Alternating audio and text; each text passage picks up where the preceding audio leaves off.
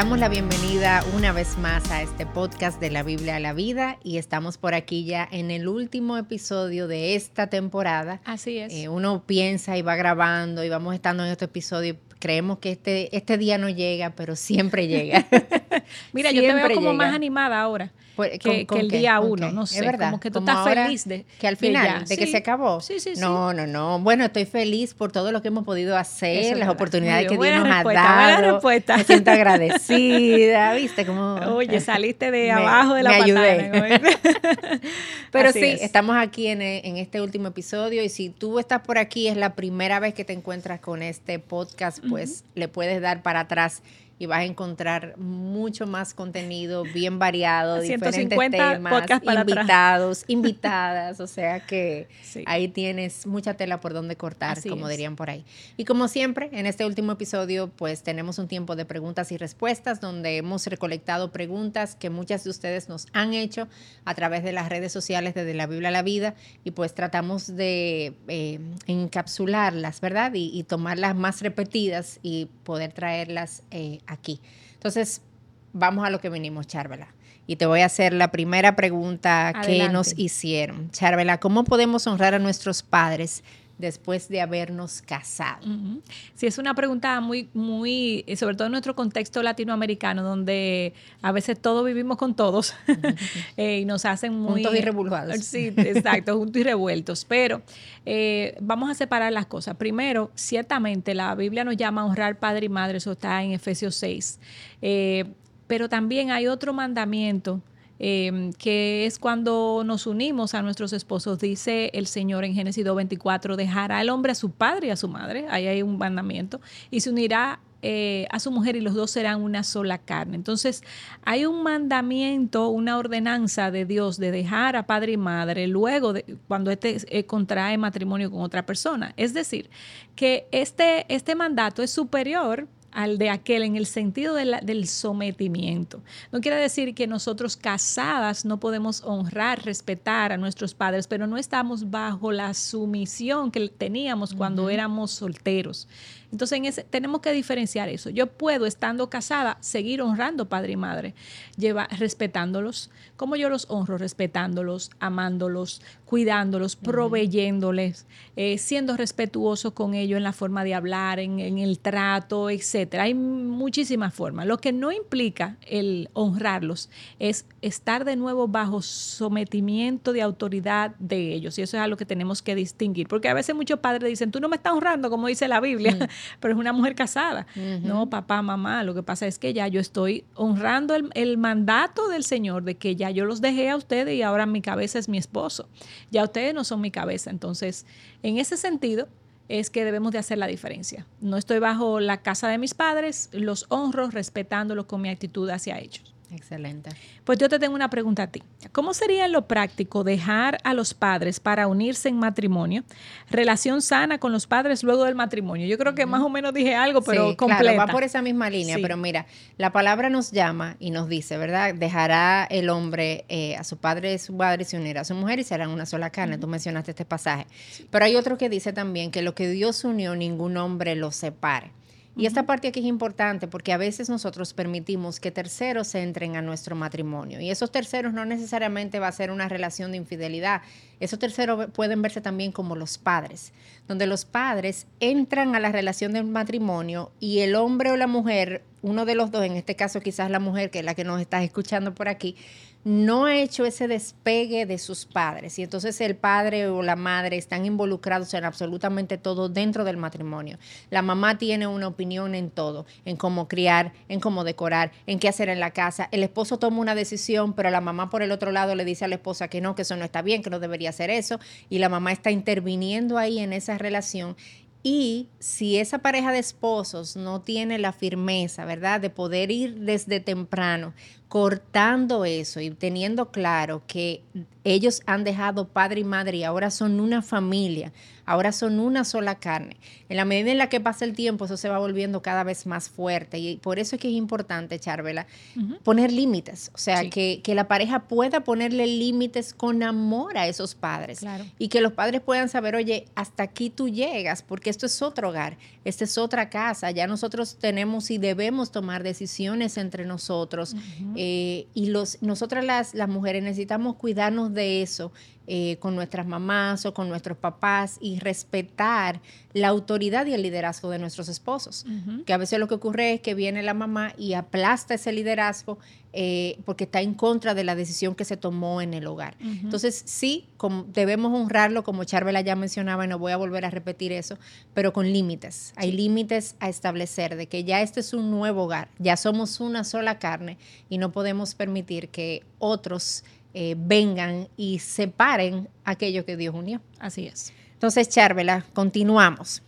Esta es otra pregunta ya saliéndonos del tema aquí de los padres. Una pregunta que no tiene nada que ver con nosotras las mujeres. Yo no sé por qué la hicieron. Oye, ¿cómo se ve la envidia entre las mujeres de la iglesia y qué puedo hacer contra ella? Porque la, envidia, solamente se da entre los hombres. Yo no sé por claro, qué yo no sé por qué las mujeres. Para las mujeres, la mujer no aplica. Pero bueno, vamos a suponer que hay una mujer. Digamos, digamos. Vamos a decir que hay una envidiosa. Lea el sarcasmo, aquellos que nos están escuchando por audio. No lo tome literal, por favor. Ok, eh, bueno, mira, la envidia es un pecado que eh, obviamente puede habitar en nuestros corazones de una forma a veces hasta silente y engañosa. A mí me gusta hacer la, diferenciación entre envidia y codicia. Claro, a mí me pareció interesante cuando lo oí, porque la codicia es tener, por ejemplo, lo que Patricia tiene. Yo lo quiero también para mí. Ajá. El objeto o la persona, a veces yo quiero eso para mí. Pero la envidia es diferente. La envidia es decir, yo quiero lo que Patricia tiene y que ella no lo tenga. Y eso es diferente, porque a veces yo quiero algo, pero exclusivamente para mí. Ahí es que radica la diferencia entonces de la envidia, ese deseo de, de tener eso que tú tienes y que tú no lo tengas. ¿Cómo luce eso en la iglesia? Creo que la iglesia es uno de los escenarios donde esto se da más como desplayado, porque yo puedo tener envidia, voy a poner tu ejemplo, a Patricia, eh, porque Patricia, por ejemplo, eh, sí le dan la oportunidad de enseñar en la iglesia. Entonces, no es que yo quiero enseñar en la iglesia, es que yo quiero ser la única que enseñe en la iglesia y que Patricia no enseñe. Que nadie más lo haga. Que nadie más lo haga. Yo quiero, eh, Patricia es muy amada por el pastor, suponte tú, si tuvieras en una congregación donde tu esposo no es el pastor, porque ese no es el pastor al que yo quiero que, me yo sé que Miguel me. El pastor Miguel Núñez, que te ama como una hija, pero yo estoy envidiosa de ti y lo que piensa mi corazón es que yo quiero esa atención que el pastor le da a Patricia exclusivamente para mí y que no se la dé a Patricia. Y así sucesivamente en, muchas otras cosas, en, en el amor eh, de los padres, un hijo puede tener envidia hacia un hermano y demás. Entonces, ¿cómo desechamos la envidia? Bueno, acudiendo al corazón, desechando las intenciones del corazón. Hay un versículo en Filipenses 2.3 que dice que no hagamos nada por envidia ni por vanagloria, sino que con actitud humilde consideremos al otro más importante que a nosotros mismos. Yo creo que cada vez que venga ese sentimiento a nuestro corazón, lo que nosotros tenemos que traer la palabra de Dios a nuestra mente y decir, oye, esto es pecado, esto a Dios no le gusta, esto no honra al Señor, lo que yo tengo que hacer es... Eh, amar al otro más de lo que yo me amo a mí. Y yo creo que haciendo esas cosas vamos a poder desechar la envidia en nuestro corazón, sabiendo que es un pecado que puede ser sutil, claro. pero muy... Pero no quiere decir que no esté ahí. Sí, muy amargo, sí, así es. Entonces te hago una pregunta a ti. Dice así, soy esposa y también me toca salir a trabajar. Siento que no estoy cumpliendo mi rol de cuidar mi hogar y de mi esposo como debería, porque casi no tengo tiempo por mi trabajo. ¿Qué hago? Tú sabes que esa es una pregunta eh, muy interesante y que tiene mucho que ver con la manera en la que vemos las cosas también. Nosotros necesitamos aterrizarnos en cuáles son las realidades en las que vivimos y en las que viven muchos matrimonios. La realidad es que muchos matrimonios necesitan que ambos miembros de la pareja trabajen. Y escucha la palabra necesitan. Hay una diferencia muy grande entre una necesidad y simplemente porque lo que yo quiero es avanzar mi carrera, porque lo que yo quiero es ser profesional y entonces estoy intencionalmente descuidando mi principal rol, quizás soy mamá, quizás soy esposa oye, si ese es el caso, vamos a examinar y ten cuidado. Pero yo me voy a ir por el caso de una mujer que necesita trabajar porque el sueldo del esposo apenas da para algunas cosas. Y esa mujer está trabajando porque no hay opción, porque si no trabaja no comen. Y esa es la realidad de muchas, muchas familias. Y yo entiendo ese sentir de que tú quieras estar en tu casa, pero yo te quiero ayudar a verlo diferente. Cuando tú estás saliendo a trabajar y tú estás ayudando y trayendo provisión para tu hogar, tú estás ayudando a tu esposo. Tú estás cumpliendo tu rol de ayuda idónea de esa manera porque tú estás ayudando a que tu esposo no tenga una carga mental eh, de que, oye, si ella deja de trabajar, yo no sé qué yo voy a hacer yo no sé qué otro trabajo más yo voy a buscar, yo no tengo tiempo para tener otro trabajo. El esposo solo le va a generar una carga, un nivel de ansiedad porque quiere proveer para el hogar, pero míralo como una oportunidad que Dios te ha provisto para servir a tu matrimonio y para servir a tu hogar también. Quizás por tu trabajo en esta temporada tú no tienes el tiempo de tener tu casa reluciente, tú no tienes el tiempo de hacer todas las cosas y todas las recetas que tú quisieras hacer y yo lo puedo entender y entiendo tu sentir y tu deseo detrás, pero no veas esto como que tú no estás de alguna manera cumpliendo con tu rol de ayuda porque lo estás haciendo al ayudar a tu matrimonio, al ayudar a tu hogar, proveyendo de recursos que Dios te ha dado la oportunidad que de otra manera no llegarían a tu hogar. Entonces es un cambio como de, visión. Obviamente el corazón, ¿verdad? Yo siempre necesito examinarlo porque hago lo que hago. Pero para el caso de esas esposas, que es una necesidad salir a trabajar, piensa que tú estás sirviendo a tu hogar y tú estás sirviendo a tu esposo cuando tú lo haces también. Perfecto. Entonces, Charvela, te pregunto, ¿Cómo afrontar la depresión? Es otra pregunta que ahí surgió en varias ocasiones. De hecho, Patricia, eh, a todo el que tenga esa inquietud, les recordamos que tenemos un podcast enterito acerca de la depresión, que incluso trajimos un invitado, a Patricio, un consejero espiritual. Un excelente episodio. Eh, que fue muy bueno, así que te animo a buscarlo, pero rescatando algunas ideas de las que eh, pudimos expresar en ese episodio, dos cosas. Primero, la depresión puede tener dos factores, algo simplemente emocional, eh, porque producto de una pérdida, producto de una decepción, podemos eh, ser invadidos por el sentimiento de depresión. O puede ser algo químico, porque el cerebro, al igual que el corazón, que el hígado, es un órgano que a veces mal funciona y necesita a veces medicación. Entonces, lo primero es, como decía John Piper, dale espacio, vamos a tratar esto bíblicamente. Y si tú no ves que hay una una recuperación pronta, debes de buscar ayuda médica, ayuda psiquiátrica para hacerte una evaluación a ver si esta depresión está relacionada con un problema químico. Eso no quiere decir que tú eh, eh, eres una persona que, estás demente, no, esto es algo, eh, un balance químico normal como lo hacemos con la, con la diabetes, como lo hacemos con el, el colesterol, que mi esposo bebe pastilla todos los días para el colesterol es un proceso normal. Entonces, hacer esa, esa diferenciación. Si es algo emocional, ve a la Biblia, obviamente, en los dos lados tienes que ir a la Biblia. Casos necesita ambos casos necesita la ayuda de Dios, eh, que Dios te saque de ahí, porque Él lo puede hacer con medicamentos, sin medicamentos, Él lo puede hacer, pero a veces necesitamos, Dios usa los, eh, los medios que nos ha dado los médicos para sacarnos de esa depresión, porque es, el cuerpo es un cuerpo caído. Pero si es algo producto de una decepción, de una frustración, ve a la Biblia y, haz como decía el salmista, me gusta mucho en el Salmo 103, y recuérdate las verdades que ahí dice.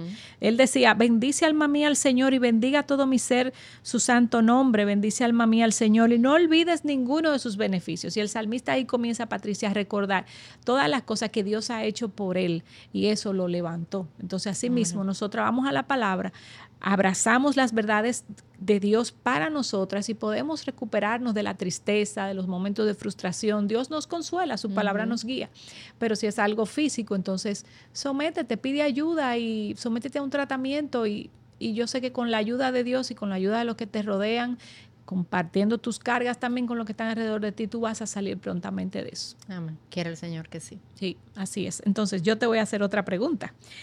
Dice, ¿Cómo debe lucir el verdadero perdón ante una ofensa grave recibida? Wow, ese, el, tema del perdón es un tema tan central para nuestras vidas y que la ausencia de este tiene tantos, tantos efectos que a veces ni siquiera nosotros nos damos cuenta que hay falta de perdón en nuestro corazón y eso está desencadenando tantas cosas. Pero mira, yo creo que de entrada, ¿verdad? Debemos, yo quiero que tengamos claro que la Biblia nos llama a perdonar. Y Efesios 4, yo quiero leerte, lo dice, sea quitada de ustedes toda amargura, enojo, ira, gritos, insultos, así como toda malicia. Sean más bien amables unos con otros, misericordiosos, perdonándose unos a otros, así como también los perdonó en Cristo. El perdón no es una, un estado emocional eh, que yo busco esperar a sentirme de alguna manera para poder otorgarlo. El perdón es un llamado bíblico, es un acto de obediencia, es una respuesta de fe, es una respuesta que le dice a Dios, sí, yo voy a perdonar como tú me perdonaste a mí y yo voy a confiar en ti en que tú vas a hacer justicia, en que tú te vas a encargar de poner cada cosa en su lugar. Eh, pero el perdón es una decisión que yo tomo delante de Dios, porque yo he entendido que yo he sido perdonada. Yo he entendido que yo he recibido perdón en Cristo Jesús y que por lo tanto yo estoy llamada, el Evangelio me llama a otorgarle ese perdón a otro. Ahora, ¿cómo yo sé que ya yo he perdonado? Em, porque la realidad del perdón es como quitarle al otro eh, una deuda que tiene conmigo. Entonces yo te digo, ya yo, yo te extiendo perdón y te digo, no me debes más. O sea, ya tú no tienes esa deuda conmigo. Y cuando, cuando no hay perdón en una relación, déjame ilustrártelo aquí con mis manos. Imagínate que este es el frente de nosotros, estamos así de espalda. No podemos vernos ojo a ojo, pero cuando el perdón se da, eso quiere decir que entonces ya yo puedo mirar de frente a la otra persona y yo no voy a sentir que el mundo se me cae encima no es que yo me voy a olvidar de lo que pasó. Eso no es verdad de que perdón es olvido. No porque a nosotros no se nos olvida, nosotros no tenemos amnesia. Y sí, y hay situaciones, Charvela, complicadas y terribles que gente tiene que vivir mal, que genuinamente el otro hace a otra persona, situaciones de abuso, de injusticia, que todo eso es real. Entonces no es como que se me va a olvidar, pero es como una herida que comienza ya a sanar. Y entonces ahora tú no le pones el dedo y tú sientes que se te va a acabar el mundo. Ahora la herida está ahí, tú la ves y tú recuerdas, pero no hay un sentimiento de rencor en tu corazón. Y el perdón, yo necesito entender y voy a explicar esto, siempre trae reconciliación, siempre en el sentido de que ahora yo te puedo ver a la cara, yo puedo verte y yo no voy a estarte odiando, no, es que yo te voy a ver y voy a querer desaparecerte del planeta, en ese sentido. Pero no todo perdón implica volver a la misma cercanía, que es donde la gente se confunde. Eh, porque quizás antes estábamos aquí, pero lo que ocurrió amerita que ahora estemos aquí que nos podemos ver de frente, pero hay una distancia entre nosotros porque algo se quebró, porque quizás yo estaba en una relación de abuso, abuso físico, eh, porque quizás yo estoy, eh, yo tenía un empleado que estaba robando y yo te perdono, claro, que sí, pero no necesariamente eso implica que tú vas a seguir trabajando conmigo. Entonces, hay, no necesariamente la relación va a volver al mismo estado de cercanía pero sí a una reconciliación que implica, ahora yo puedo verte a los ojos. Yo te he perdonado, yo te he quitado la deuda y yo voy a confiar en que Dios obra con justicia, Dios hace justicia, Dios no se queda con nada de nadie. Y yo debo descansar en que a su tiempo Él va a hacer lo que vaya a hacer y hay casos, Charvela, porque el perdón no elimina consecuencias tampoco, donde yo debo entender que quizás yo necesito involucrar a la justicia que Dios ha eh, designado en esta tierra. Y hay casos donde está ocurriendo algo donde yo te debo perdonar, pero eso no quita que quizás yo necesite ir a la policía y quizás yo necesite buscar una ayuda adicional. Entonces es poder entender esa realidad, pero al final es saber, recordar, tú has sido perdonada por Dios en Cristo y es mucho la que a nosotras se nos ha perdonado. Y por eso nosotras podemos dar ese paso de fe y obediencia de perdonar a otros. Entonces, Charvela, yo te voy a hacer una última pregunta, ¿verdad? Porque increíblemente como se, nos, va el tiempo eh, y uno puede aquí seguir hablando. Otro tema, porque así son estas preguntas que son bien variadas. ¿Cómo yo puedo afrontar el ser, el ser mamá? Por primera vez. Wow. Bueno, cuando tú dices afrontar es como que yo voy como a una ahí viene la ola. y más o menos muchas mujeres lo sienten así, como que la vida cambia y sí, en cierta forma cuando llega ese ese pegotico a la casa, la vida te cambia porque te cambian los horarios, te cambian los, eh, las rutinas. Aún si no eres madre por primera vez, sino por segunda vez, te cambia toda la rutina. Ahora hay que incluir un nuevo eh, hijo a, a las tareas. Pero en ese sentido, ¿cómo afrontarlo? Bueno, afrontarlo primero con gratitud sabiendo que hay muchas mujeres quizás a tu alrededor eh, que anhelan el ser madre y Dios no, no le ha concedido esa petición y a ti te lo ha hecho. Así que disfruta de ese regalo, afrontalo con madurez, es una responsabilidad que Dios te ha dado el tener eh, una vida bajo tu cuidado, afrontalo también eh, con disciplina, porque todo tiene que seguir funcionando en la casa. No sé, hay veces, hay mujeres que se olvidan que son esposas también. Cuando llega el bebé, el esposo, como que la relación matrimonial le ponen como un stop. Una pausa. Una pausa, la ponen en pausa y retomamos cuando el niño cumple el año. Y no es así, tú tienes un esposo y todo se puede hacer. Lo que pasa es que hay que tener el orden hay que dejar a veces la, el ser psicorrígida, a veces somos muy psicorrígida, que todo tiene que ser como yo digo, y no es así, sé un poquito más flexible, pide ayuda, pide ayuda al Señor y, y recuerda, que es una pregunta, Patricia, que viene mucho a nosotras a veces que no podemos tener tiempo de devocional como antes. Recuerda que la vida ha cambiado. Y en la medida de tus posibilidades, mantente en oración, pidiéndole al Señor eh, que te llene de Él, pon la Biblia en audio si no te puedes sentar. En la medida que vas hasta durmiendo el niño, escucha la Biblia, escucha algún material. No te desconectes del Señor. No es una pausa ni del marido ni de Dios.